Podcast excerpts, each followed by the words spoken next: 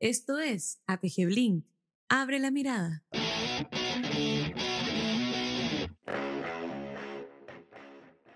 Gracias, Eduardo. Muy, muy buena y, muy completa la presentación. Es súper interesante ver cómo la transformación efectivamente está presente en todo y que no es solamente un concepto aislado. Y para que sigamos conversando eh, de esto y, aprovechando el tiempo, Diego, por favor, parte tú, dale.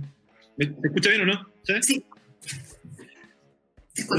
Eh, Eduardo quería partir con, eh, eh, lo conversamos en, hace algunos días, pero lo mencionaste ahora también en tu presentación, esta idea del, del digital. cuando, cuando, tú planteas esta transformación, o por último, hoy día cuando uno habla del, mundo del retail y, la fuerza del e-commerce y todo, como en los lugares comunes, pero el, el digital me, abrió a mí como, como, como idea esta de una una integración en esa forma de transformar, o sea, como una transformación muy completa. Eh, y algo contaste ahora en, la presentación, obviamente, lo que se puede contar en, un tiempo como este, pero te quería preguntar de cara a, los que a lo mejor intentarían con eso y es decir, yo, eso es lo que necesito hacer, es desde el punto de vista de la planificación, como por dónde parto, cuál, cuál, fue tu, como, tu experiencia, así como cómo, cómo se organiza una transformación tan de fondo, porque implica transformarlo todo. Mm. Mira, yo, yo, yo, yo te voy a hablar desde, no, no quiero dar receta acá, te voy a hablar desde la absoluta humildad, porque aquí hay planificación, pero también hay un grado de improvisación. ¿ah? No puedo decir que yo eh, o que nuestro equipo estaba preparado principalmente para esta transformación digital que es súper acelerada en estos tres meses, porque si a mí me hubieran dicho en febrero que venía esto, tal como les decía, no lo hubiera imaginado jamás. ¿ah? Hoy día soy capaz de creer, si me dicen, le decía Ricardo el otro día, que, que, si, que va a caer un meteorito en la Tierra, yo antes hubiera dicho jamás, hoy día digo sí, puede ser, creo. ¿ah? Eh, entonces yo te diría que tiene un grado de, de, una mezcla, un matrimonio de las dos cosas. Primero, una estrategia que Soyman ya se la había planteado, que era la transformación digital, pero no abandonando lo que nos ha dado de comer, que es el mundo físico. Nosotros somos líderes en el mundo físico. Y si bien hoy día lo vemos en esta misma reunión, estamos todos mirándonos en la pantalla, interactuándonos, pero no nos tocamos, no nos podemos tocar, ¿no es cierto? No tenemos esa sensibilidad. Sin embargo, el ser humano, en su naturaleza, necesita algo de eso. Por lo tanto, el mundo físico pasa, empieza a cambiar desde lo funcional a lo inspiracional. Si ustedes ven una tienda nuestra, la más antigua, la comparan con la tienda ejemplo, que tenemos en Ñuñoa, que abrimos hace un año atrás.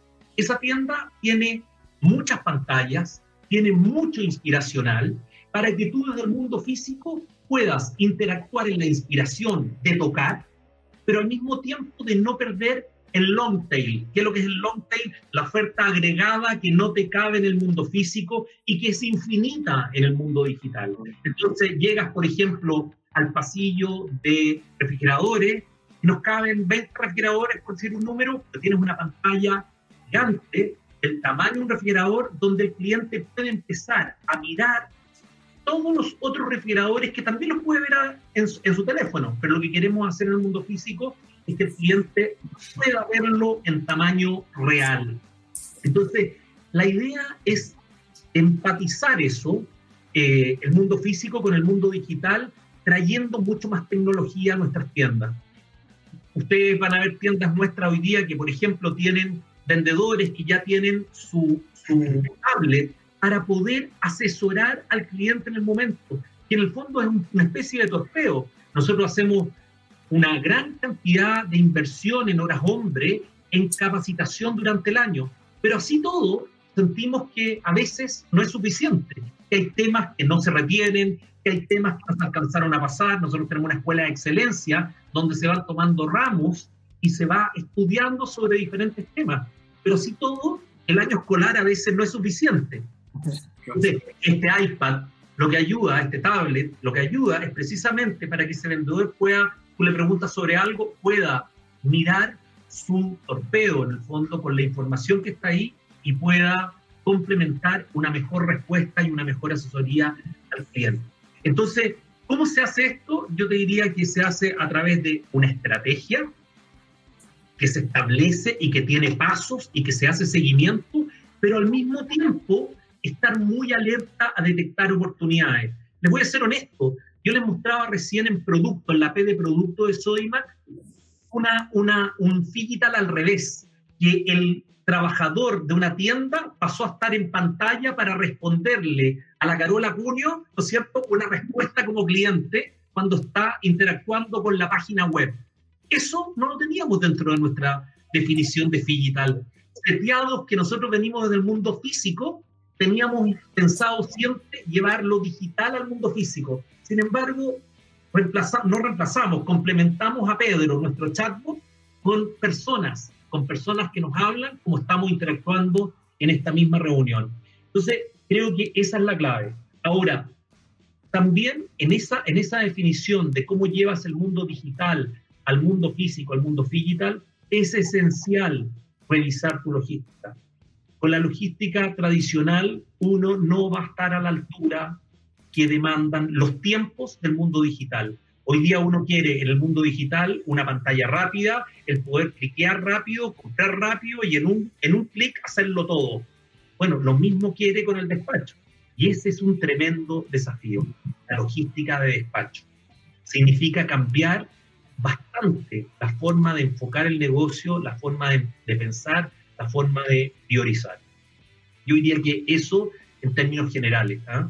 Pero como te digo, es una combinación de estrategia, pero sí detectando las oportunidades a tiempo. Por eso, para detectar las oportunidades, muchachos, mi mensaje es, no hay que estar pesimista, siempre hay que estar optimista en la vida, a pesar de los sufrimientos que nos estén tocando vivir. Porque cuando uno está pesimista, se cierra y no ve posibilidades. Si está optimista, pasan las oportunidades y uno las logra, al menos tiene más probabilidades de detectarlas.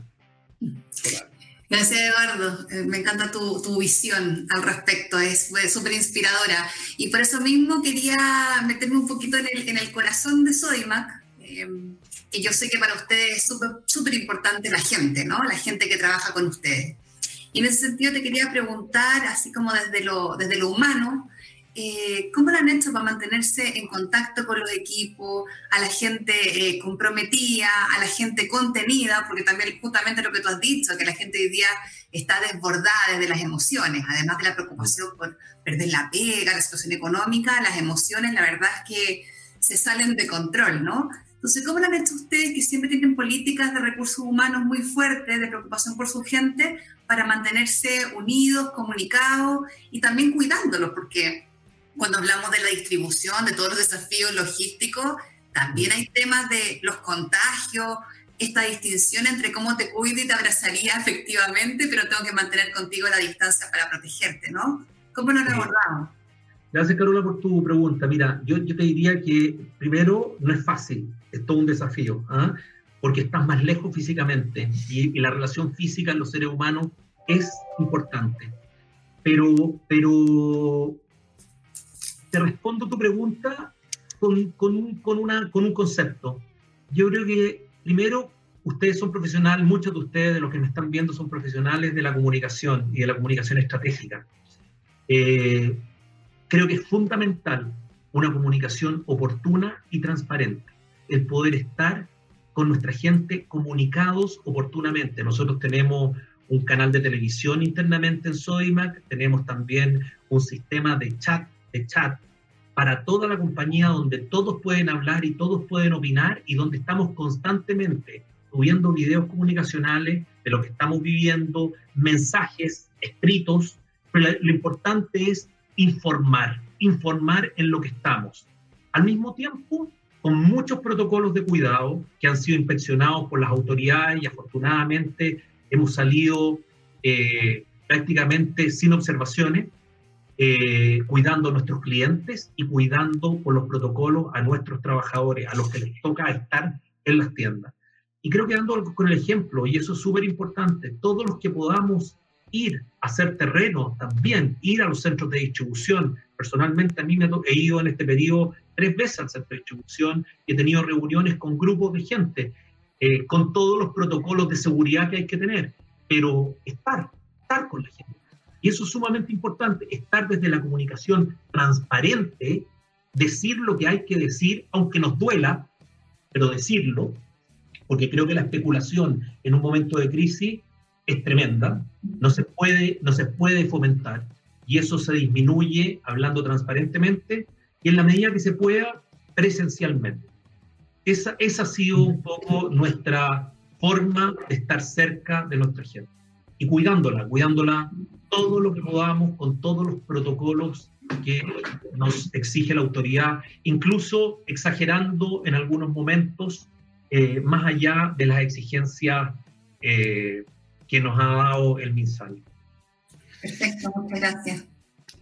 Oye, Eduardo, eh, bueno, hay, hay hartas palabras que resuenan muy fuerte en tu presentación y en estas respuestas. Muchas tienen que ver con una marca con, con propósito, que es un concepto muy transitado hoy en día, eh, pero también con eh, la palabra aporte. Y, y, si uno empieza como a, a recapitular hartos años para atrás, uno tenía acostumbrado un set de marcas país, set de marcas líderes que ejercen cierta influencia, ¿no es cierto? Por ejemplo, antes estábamos acostumbrados a ver un, o teníamos en la cabeza un LAN como marca país, incluso TVN como marca país, una marca cerveza como Cristal, y hoy día, haciendo el ejercicio, lo comentábamos por interno nosotros, eh, te queda el Banco Chile probablemente, o seguramente, Sodimac también. Entonces, esa posición de liderazgo, de ser una marca país, de una gran marca con propósito, eh, ¿a qué te invita y a qué invita a los demás?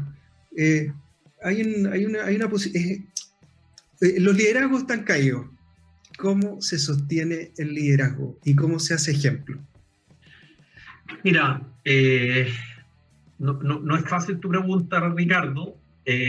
voy a tratar de contestártela desde la absoluta humildad, porque no, no, no sé si, si, es la respuesta correcta. Pero primero déjame hablarte de, de, de, de Soimac. Soimac es una empresa que partió en los tiempos de la cooperativa. Yo creo que el gran valor que tiene la marca internamente es su diversidad. En nuestra compañía no son todos ingenieros civiles, no son todos de una determinada universidad, tenemos de todo, tenemos diferentes profesiones, diferentes instituciones educacionales que formaron a esos profesionales y tenemos algo muy relevante, profesionales hechos en la Universidad de la Vida, en la Universidad Sodimac. Esa diversidad creo que representa en un grupo chiquitito Chile. ¿Mm? Chile son todos distintos, somos todos somos chilenos, pero somos todos distintos, físicamente distintos, eh, eh, venimos de diferentes partes, estamos educados de diferente manera sin decir que una, una forma es mejor que la otra. Y por lo tanto, las empresas y sobre todo un retail, creo que tiene la obligación de interpretar eso. Y, y siento que a nosotros, si bien les vuelvo a decir, somos alumnos permanentes y tenemos un montón de cosas que mejorar y tenemos miles de errores todos los días, creo que sí nos ayuda el poder tener esa diversidad, ese pluralismo, respetar formas de pensar distintas, muy distintas, que finalmente nos enriquecen. Nos enriquecen para, para tratar de tener una mejor propuesta de valor. Eso es una cosa. La segunda cosa es lo que le decía la Carola. Yo creo que siempre, y sobre todo en un momento de crisis, las empresas tenemos que ser transparentes. Las empresas juegan un rol fundamental en la sociedad de los países. Las marcas juegan un rol fundamental en la sociedad de los países. Y siempre, más allá de las fiscalizaciones legales que existan, las empresas tenemos que ser transparentes. Transparentes para aplaudir los éxitos, que son siempre bienvenidos porque nos pagan batería, pero también transparentes para reconocer los errores, Nadie está exento de un error. Los seres humanos cometemos errores todos los días. ¿Por qué no lo van a cometer las empresas están constituidas por seres humanos? Lo importante es no ocultar los errores y saber decir, me equivoqué. Entonces, esa transparencia creo que es fundamental para que las marcas sean, sigan siendo marcas queridas, marcas que representen de alguna manera la cultura del país. Yo veía el otro día el, el, discurso, del, no el discurso, las palabras sentidas del gerente general de la TAM, eh, entendiendo el difícil momento que están viviendo, creo que fue muy, muy transparente, fue muy humilde en su mensaje. Y hablo de ellos y no de nosotros porque tampoco es bueno hablar de uno. Yo los miré a ellos y lo vi como un referente, viviendo un momento muy, muy difícil. Una marca, como decías tú, Ricardo, herida. LAN Chile, porque hoy día es la TAM, pero para mí, que ya tengo cincuenta y tantos años, viene de LAN Chile. LAN Chile es como cuando me dicen Almac. Hoy día se habla de Walmart, de líder, pero para mí, que tenía el Almac en la esquina de mi casa, y que compraba unos pastelitos de chocolate que me encantaban, los negritos que se llamaban, ¿ah? va a ser siempre una marca que la voy a llevar acá, en el corazón, y que representa ese Chile de los años 70, de los años 80, de los años 60. Bueno, creo que la gracia para poder representar de alguna manera la marca, estar inserta en la cultura de un país, es comunicar con transparencia los éxitos y los errores. Y por último, Ricardo, no perder nunca, nunca la humildad. Uno no se las sabe todas. Uno no mm. se las sabe todas. Se cometen errores. Todos los días se aprende.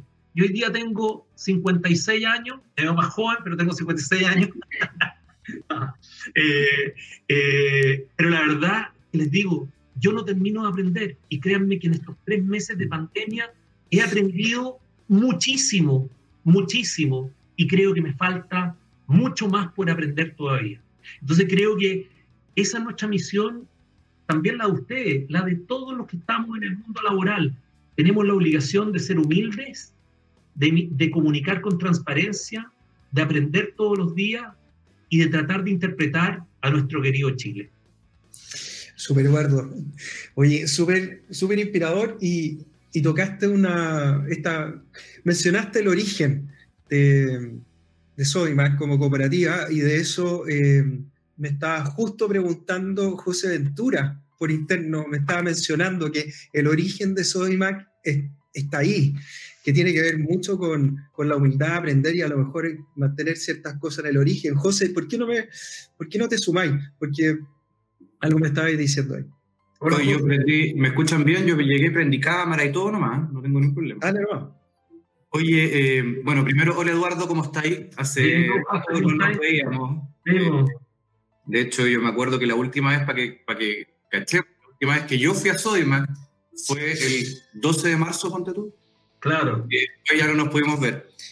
Em, lo hemos conversado otras veces. A mí me llama harto la atención el origen de Sodimac cuando uno se remonta para atrás. Yo no sé si todo el mundo sabe que Soymac se llamaba Soqueco al principio. Yo no lo sabía, lo aprendí trabajando con, con Soymac. Y que Soymac, cuando a mí me contó Eduardo, eh, me acuerdo en una inauguración de la expo en la estación Mapocho, que Soymac había partido como una cooperativa de materiales de construcción.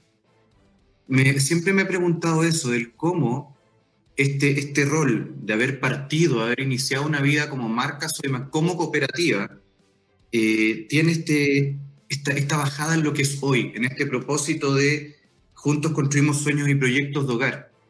Yo creo que ¿qué tanto pesa eso? Porque en la práctica nosotros estamos viendo que el mundo de las cooperativas en Chile, bueno, yo tengo la suerte, de aparte de trabajar con que actualmente también estoy trabajando con Colún, eh, está bien, bien cambiado en cuanto a su percepción de valor, porque las cooperativas probablemente en la época que Soyma la creó, eh, tenían una visión que era bastante a lo mejor mirada en menos comparada con una empresa eh, normalmente constituida y hoy día las cooperativas yo creo que se han rivalizado. Y mi pregunta es esa, ¿qué queda de esos valores de la formación de Soymac, de la cooperativa, a lo que hoy día se plasma en el propósito? Y eso es lo que te, quería preguntar, Eduardo. Gracias, José, por tu pregunta. Mira, la, la, verdad es que yo creo que una de las cosas bonitas que ha pasado en esta compañía Acuérdate que Soima, que era una cooperativa hasta el año 1982, donde ahí la compra la familia del Río, la cooperativa estaba absolutamente en quiebra, y, viene una reinvención de la compañía. Voy a hacer un poquitito de historia. Y, y, en ese momento era una distribuidora de materiales de construcción, donde no había tiendas home center, no había Soima constructor, ni siquiera se pensaba en el mundo digital, ¿no es cierto? Eh, aunque fuéramos, hubiéramos sido supervisionarios. Y sin embargo, en ese momento se compra la compañía y se tiene como objetivo sacarla adelante, sacarla adelante y transformarla en una empresa rentable. Y empieza una innovación brutal, tan brutal a fines de la década de los 80 nace el primer home center, que es el home center de Las Condes, y después viene el otro formato que es Sodimac Constructor, y ahí viene una historia de diferentes formatos como Homey que vinieron en los 90, eh, etcétera, perdón, en los 2000. Eh, la gracia es que si bien el negocio fue evolucionando y fue innovando, hay algo que se mantuvo, que se mantuvo con la compra de los del río y que se mantuvo cuando nos fusionamos con Falabella, que fue respetar la cultura de esta empresa. Una cultura diversa, como le decía Ricardo, y una cultura donde la humildad está súper intrínseca. Y la verdad es que siento que Sodimac en su, en su, en su historia ha tratado de reclutar, por decirlo de alguna manera, personas profesionales que, que sean capaces, que tengan ganas, que tengan compromiso, que tengan el, el interés por el mundo del retail, también por el mundo de la construcción, porque soy tiene otro negocio que es venta, venta empresa, las grandes empresas constructoras, pero por sobre todas las cosas, gente diversa. Y eso creo que ha hecho que la cultura se mantenga. Esa diversidad, ese pluralismo que les decía antes, es lo que hace que la cultura se mantenga y se potencie. El, el, el que no importe ni qué religión tengas, ni qué credo tengas, ni qué pensamiento político tengas, ni, ni qué profesión tengas, sino valorar el talento de la persona como primera prioridad, creo que ha sido una muy buena fórmula y espero que nunca cambie porque, porque a lo mejor estoy equivocado, pero lo estoy hablando desde mi visión, me ha tocado compartirlo con muchos ejecutivos de la compañía y la gran mayoría piensa así.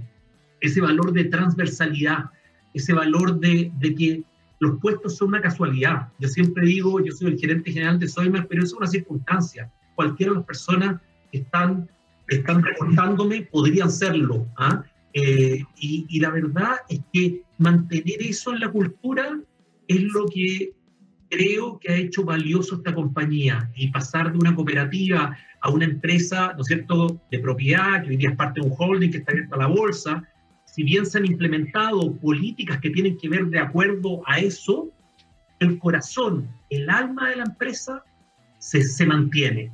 Nosotros decimos que los valores de la compañía tienen que vivirse todos los días y lo graficamos en la palabra reír, ¿ah?